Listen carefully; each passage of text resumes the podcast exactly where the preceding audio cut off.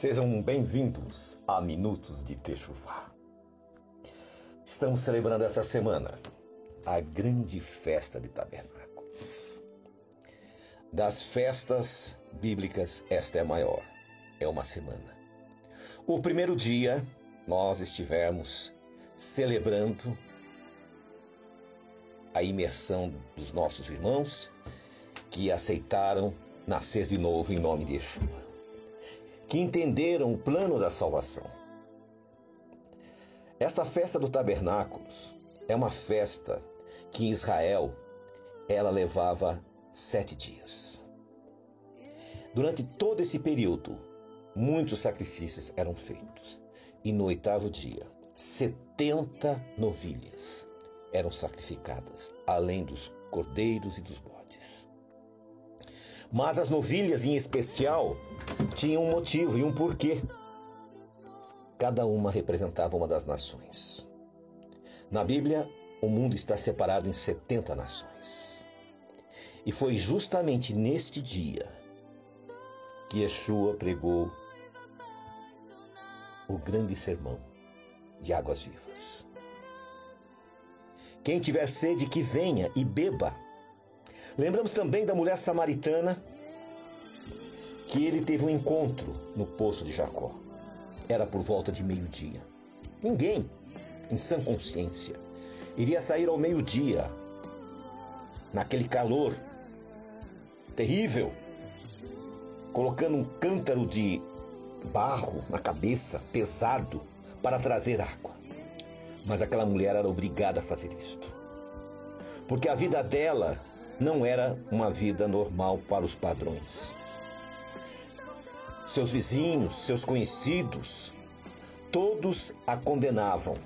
As mulheres saíam logo pela manhãzinha, enquanto o sol não estava tão quente, para buscar água. E no final do dia.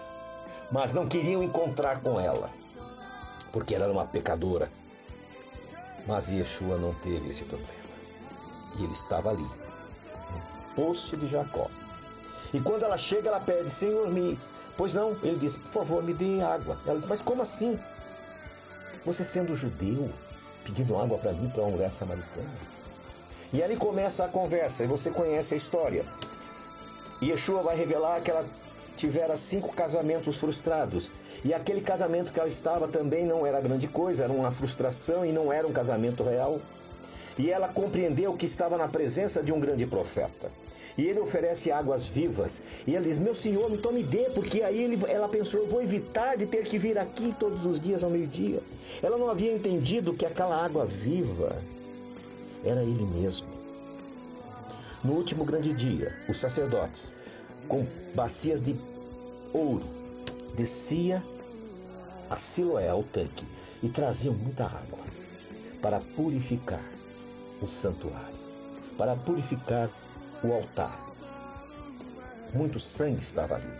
E todo aquele sangue era escoado e levado pelas águas até o Jordão e de lá desaparecia. Sim, meus queridos, no Calvário também. No finalzinho, na hora nona, um soldado pega uma lança e enfia no coração de Yeshua. E do seu coração sai água e sangue. Escorre pelo seu corpo. Derrama no chão.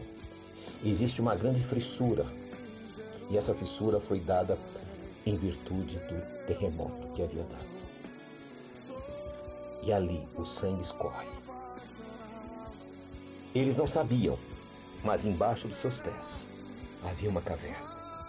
E naquela caverna, Jeremias havia escondido a arca da aliança. Para que fosse aceito a remissão dos pecados.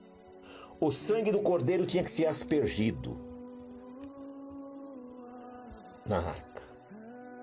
No dia do, do Yom Kippur, dois bodes eram separados. Um era levado ao deserto, sobre ele era colocado todo o pecado da nação e ele era retirado do meio do arraial do povo santo. O outro era sacrificado e seu sangue era espargido na arca para que houvesse remissão. Agora nós vemos no último grande dia, quando o sangue do cordeiro era lavado com a, a, quantidade enorme de água que vinha da tanque de Siloé. E quando Yeshua diz: Eu sou a água viva. Quem vem a mim, de maneira alguma lançarei fora.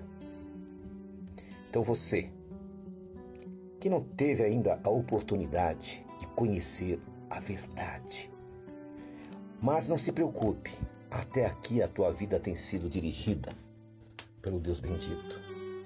Mas agora chegou o teu momento, a tua oportunidade de conhecer a verdade plenamente. Não perca essa oportunidade.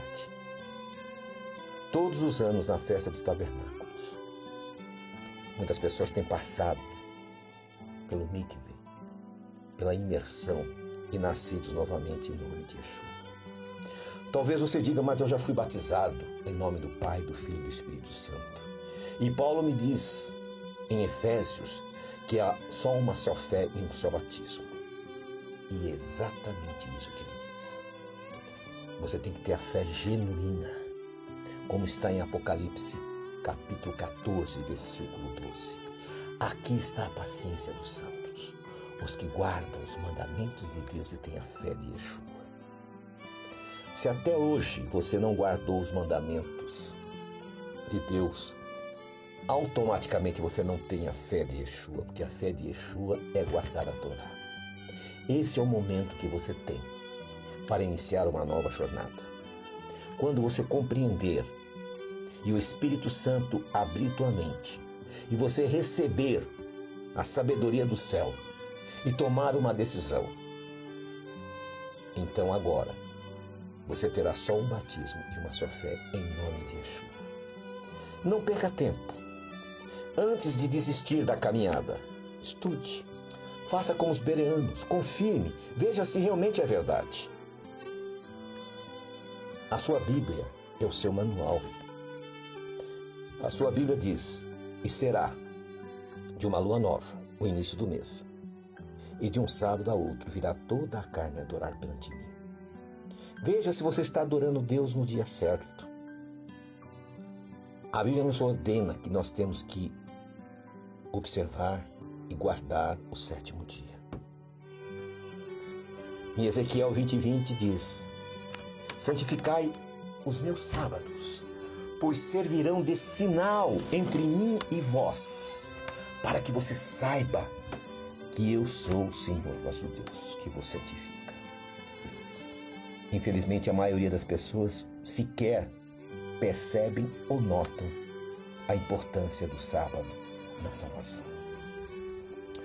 Outros sequer celebram as festas bíblicas. Optaram em seguir as festas pagãs, a falsa Páscoa do coelhinho, né? Corpus Christi. Outros celebram os dias dos santos católicos, Outros celebram o Natal, o Ano Novo, o Réveillon, mas nenhum celebra as festas bíblicas. Por isso eu chamo você, que ama Deus, que reconhece Yeshua como seu filho. Ainda tempo. As pragas estão caindo sobre esse mundo. As profecias estão se cumprindo aos nossos olhos. A vida inteira eu esperei esse momento. E ele chegou. Por isso, meu irmão, esse é o momento de estar buscando a luz. Não perca essa oportunidade. Que o Eterno te abençoe. E aos nossos irmãos da congregação, Hag Samer Sukkot, o grande dia. Um dia que nós vamos celebrar a libação, a purificação e receber a água viva que o nosso Messias tem para nos dar. Shalom.